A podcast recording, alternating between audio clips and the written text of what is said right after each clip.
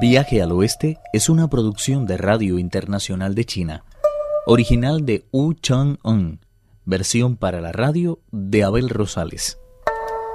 Primera parte. El monstruo del cuerno de plata se ha enfrentado al Bonzo Sha luego de dominar a Sun Wukong y cazar a Pachi. Desgraciadamente, la suerte no estaba del lado del Bonzo Sha y todos sus esfuerzos resultaron estériles para evitar la derrota. El monstruo era feroz en extremo. Comprendiendo que todo estaba perdido, trató de huir, pero fue atrapado al instante por una mano enorme. El demonio agarró al monje Tang con la mano derecha, cogió el equipaje con la punta de los pies y asió con la boca las crines del caballo. Recitó después un conjuro y los llevó a la caverna de la flor de loto a lomos de un viento huracanado. Al llegar a la caverna de la flor de loto, el monstruo del cuerno de oro dijo Tenías que haber atrapado también al peregrino Sun. No podemos disfrutar de la carne del monje Tang hasta que no le hayamos capturado. ¿Qué crees que hará si devoramos sin más ni menos a su maestro y matamos a sus hermanos?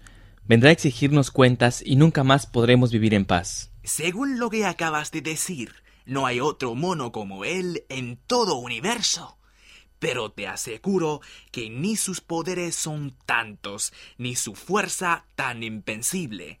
Ese peregrino se encuentra ahora bajo tres montañas altísimas que yo mismo lancé sobre él. Son tan pesadas que ni siquiera se puede mover un milímetro. ¿Cómo crees que iban a haber traído hasta aquí sino al monje Tang, al Bonzo Sha y al caballo con el equipaje. Si lo que dices es cierto, no hay ningún obstáculo para que ahora mismo nos merendemos al monje Tang. Antes debemos sacar a Chupache del agua y ponerle a secar. Al poco rato, el idiota estaba colgado en la parte oriental de la caverna, mientras que el Bonzo Sha ocupaba la occidental y el monje Tang pendía lastimosamente del centro de la misma. El caballo blanco, por su parte, fue conducido a los establos, donde inmediatamente se le sirvió una buena ración de heno. Jamás imaginé que fueras tan habilidoso. En dos salidas que has hecho, has capturado nada menos que a tres monjes. De todas formas, aunque el peregrino Zuno está enterrado bajo el peso de esas montañas, creo que sería conveniente traerle aquí y ponerle a secar con los otros. Si es eso lo que quieres, no hay necesidad de movernos de esta caverna. Ordenaron a un par de diablillos que, valiéndose de magia, metieran al rey de los monos en una calabaza de oro y un jarrón de jade. Cuando estén en la cumbre de las montañas deben ponerlos boca abajo y griten con todas sus fuerzas el nombre del peregrino. Si él responde, será inmediatamente succionado y no tendrá más que tapar el recipiente con esa tira de papel en la que aparece escrito que Lao Tse cumpla con rapidez esta orden. En menos de una hora y tres cuartos, el peregrino Sun quedará reducido a una papilla muy parecida al pus. Los diablillos inclinaron respetuosamente la cabeza y partieron a cumplir la misión que les había sido encomendada. El gran sabio, mientras tanto, apenas podía respirar por la presión que ejercían sobre su pecho aquellas montañas tan altas. Pero la angustia no le impidió acordarse de Tripitaka y exclamó con indescriptible piedad. Recuerda, maestro, de cuando fue a la montaña de los dos reinos y levantó la tablilla que me tenía aprisionado. Gracias a ese gesto tan desinteresado, pude escapar al terrible castigo que estaba padeciendo y me fue posible abrazar la pobreza total. La policía me hizo entrega entonces de un decreto Dharma, por el que vos y yo jamás nos separaríamos y nos dedicaríamos juntos a la búsqueda de la perfección. De esta forma, nuestra iluminación y conocimiento de la verdad serían prácticamente idénticos y ambos nos pareceríamos cada vez más. ¿Cómo iba yo a sospechar entonces que habría de ser encerrado de nuevo bajo la more de estas montañas? Qué mala suerte la nuestra, toparnos con monstruos tan poderosos. Por no prestar atención a los avisos de centinela, tanto usted como Pache, el y el pequeño dragón, que no dudó en convertirse en caballo para hacerle más cómodo el viaje, van a morir de una forma indigna. Con razón afirma el dicho, los árboles atraen al viento y éste los mece con increíble suavidad. Pero aunque la fama de un hombre siempre le preceda, tarde o temprano termina destrozándole. Al terminar de decirlo, las lágrimas fluían por sus mejillas como torrentes desatados.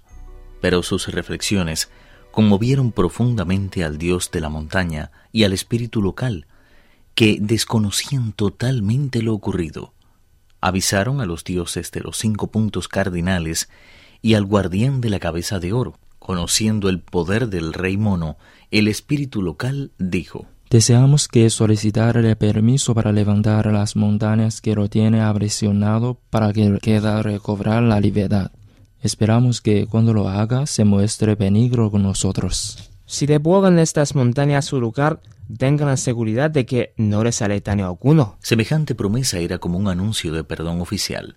Más tranquilos, los dioses empezaron a recitar una serie de conjuros y las montañas regresaron al instante a sus antiguas ubicaciones.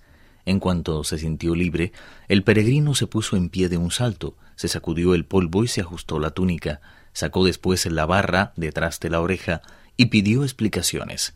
El espíritu local confesó. Esos monstruos poseen extraordinarios poderes mágicos, a los que somos incapaces de hacer frente. Pariéndose de conjuros y encantamientos, los hacen acudir a su caverna, donde los vemos obligados a prestar servicios poco comunes. Al oír eso, el peregrino pareció turbarse hasta el fondo de su corazón. Levantó después la cabeza hacia lo alto y exclamó con voz potente. ¡Cuán despreciables son, en verdad, esos monstruos!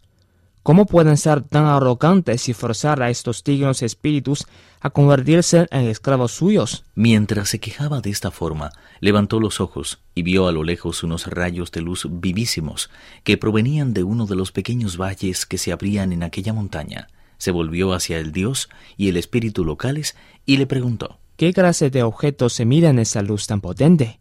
Deben saberlo, porque han estado en esa caverna infinidad de veces. Por fuerza tienen que ser los tesoros más valiosos de los monstruos. Me figuro que se los ha confiado a sus diablillos más parientes, para que vengan a dominarlo. ¿Con qué clase de gente se reúnen esos monstruos en su caverna? Con los taoístas de la secta de la verdad absoluta les tiene un especial cariño porque lo que más gusta de hacer estas bestias es refinar el decir y preparar pócimas a base de hierbas. Está bien, ahora si quieren pueden marcharse. Creo que ha llegado el momento de darle su merecido a esas bestias. Visiblemente aliviados, los dioses se elevaron por el aire y dejaron de verse. El gran sabio, por su parte, sacudió ligeramente el cuerpo y se convirtió en un viejo buscador del camino de la verdad.